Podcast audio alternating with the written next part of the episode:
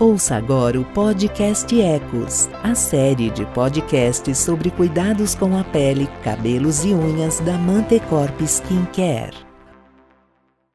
Olá, meu nome é Flávia Dor, eu sou médica dermatologista e trago hoje para vocês, de forma breve, alguns pontos importantes sobre o uso de corticoides na dermatologia. Muitas doenças da pele, como alguns tipos de dermatites, psoríase, picadas de inseto, por exemplo, possuem um ponto em comum: a inflamação. A pele inflamada pode se manifestar de várias maneiras, desde uma simples coceira até quadros intensos com edema e bolhas que nos motivam a procurar um dermatologista para buscar a sua origem e propor um tratamento adequado. Quando a pele está inflamada, várias substâncias são sintetizadas que podem refletir no corpo todo, podendo inclusive levar a complicações, como infecções, se não for tratada corretamente. Nesse contexto, o grupo de medicamentos mais utilizados são os corticoides. Os corticoides também são conhecidos como corticosteroides ou anti-inflamatórios esteroides. A prescrição médica de corticoides pode ser por via oral injetável ou tópica, e a escolha é feita de acordo com a gravidade dos sintomas, a extensão do quadro e as condições clínicas do paciente.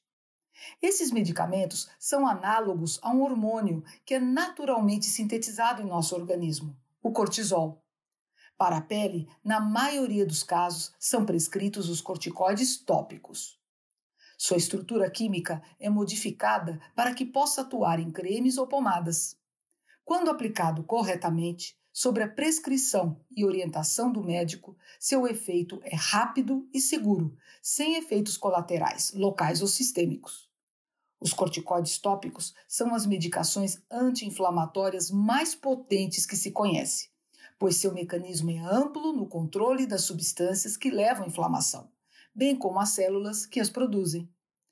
Dentre os corticoides tópicos, há várias classes, de acordo com a sua potência e risco de efeitos colaterais. A escolha da classe adequada para cada caso dependerá também da área a ser tratada, gravidade do quadro e condições clínicas do paciente.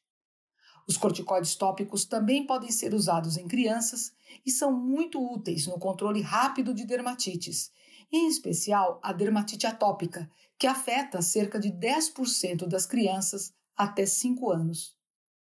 O uso infantil de corticoides tópicos, sobretudo em crianças muito pequenas e lactentes, deve ter um controle ainda mais rigoroso.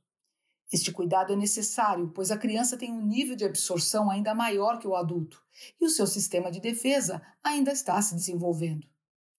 Essas questões levaram à busca de novas alternativas ao corticoide tópico, e um novo grupo de medicações tópicas anti-inflamatórias foi desenvolvido a partir dos anos 90.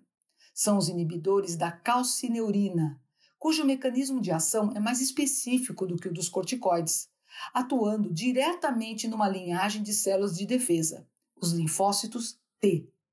O tacrolimo já era muito estudado como medicamento sistêmico no tratamento coadjuvante de câncer, mas seu efeito imunomodulador também validou a sua indicação na forma tópica para algumas dermatites. No Brasil, dispomos do tacrolimo, medicação de uso autorizado em crianças acima de 2 anos. Seus estudos em dermatite atópica demonstram bons resultados, comparáveis aos corticoides, entretanto, seu efeito é um pouco mais lento. Por isso, no controle da dermatite atópica, Hoje, os médicos optam muitas vezes por usar inicialmente o corticóide tópico nas lesões para uma melhora mais rápida dos sintomas e dos sinais. E logo que haja uma redução significativa, removem o corticóide tópico para introduzir então o tacrolimo tópico no controle do quadro por mais tempo, o que é chamado de terapia sequencial podemos concluir que a medicina dispõe atualmente de recursos terapêuticos potentes e seguros para o controle de problemas dermatológicos inflamatórios. A utilização responsável, monitorada pelo médico e seguindo as suas instruções, é a chave para bons resultados. Os corticoides tópicos, assim como o tacrolimo, são os medicamentos indicados, sendo seguros e efetivos quando usados adequadamente. Bom, espero que as informações tenham sido proveitosas. Obrigada por ficar comigo.